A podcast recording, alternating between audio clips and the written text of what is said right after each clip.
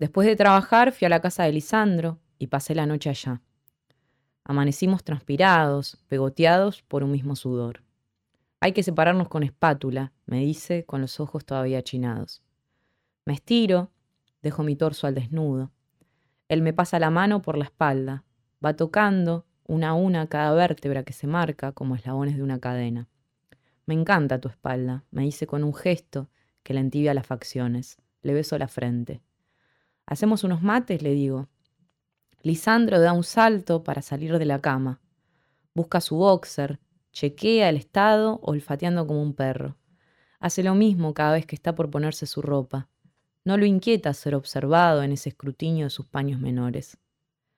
A pesar de sus aires bohemios, Lisandro es una persona de mecanismos precisos. Necesita saber que las cosas no son obra del azar, que hay normas, leyes, una lógica que ordena el universo. Una vez que constata la pulcritud de sus boxers, se los pone y estragado por el marco de la puerta. Al regresar, trae un mate de cerámica y un termo. Ese mate me da que no tomaste mate en tu puta vida, Lisandro. Lisandro sonríe. Más o menos. Tuve una novia que se lo dejó acá. Me ofrece el mate para que se ve yo y contrarresta su amateurismo matero. No, no, hacelo vos. Familiarizate con el mate. Lisandro tiene dos exnovias. Yo las apodé la mala y la buena.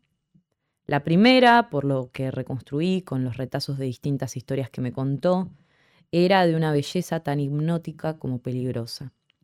Lo engañó varias veces con el mismo tipo, con un amigo, sus amigos, una cosa por el estilo. Este hecho desencadenó en Lisandro un miedo crónico a tener pareja.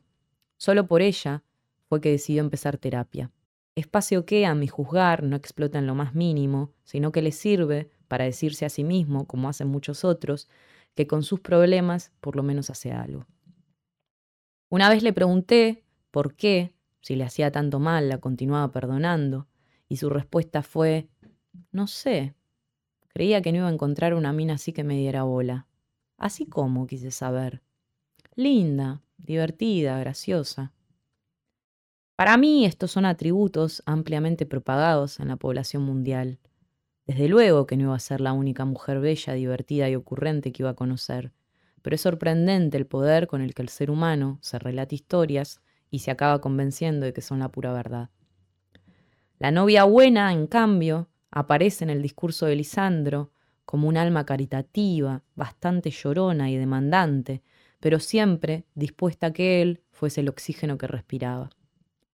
Cuando habla de ellas, cuenta lo mismo, como si de los cuatro o cinco años que sumaron en total ambas relaciones, solo hubiesen sobrevivido apenas dos episodios.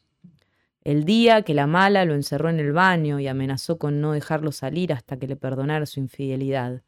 La imagen de la buena andando a caballo con su familia en Salta y la sensación angustiante en las tripas de que presentarla en familia había sido demasiado precipitado.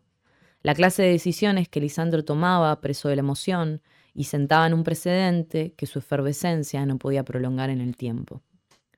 Apoyado en el respaldo de la cama, Lisandro actúa una tonada pueblerina y hace un chiste sobre que ahora somos de esas parejas que viajan en tren tomando mate.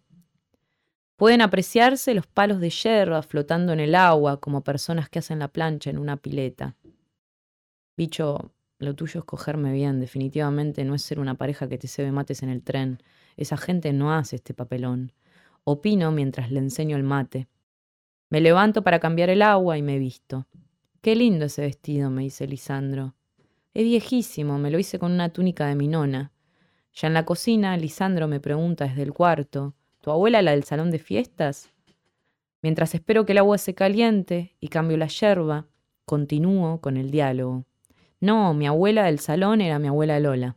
La nona era mi bisabuela, la madre de mi abuela Lola.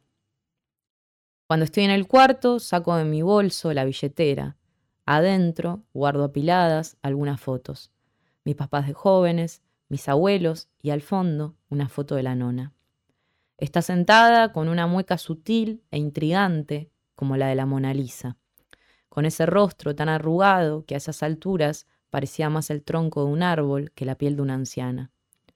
Sus anteojos marco gatito tapan casi toda su mirada. Tiene puesta la túnica que ahora es mi vestido.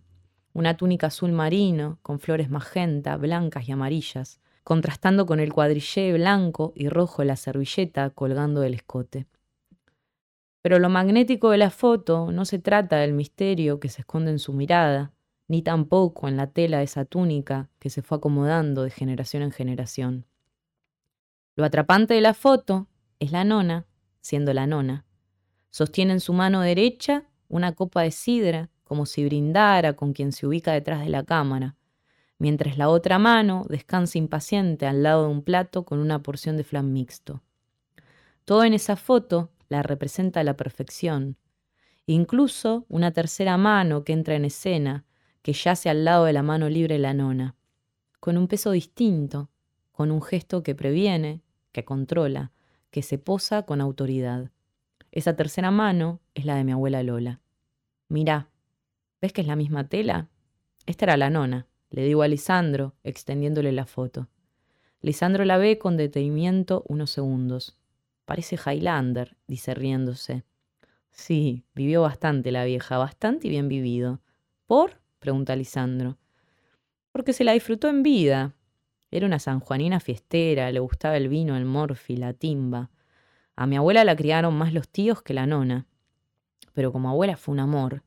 Según mi papá, llegó a encerrar a mi abuela para llevárselos a él y a mi tía a pasear al centro. Viste que es típico eso. Lo que deberías haber sabido como padre lo aprendes recién como abuelo.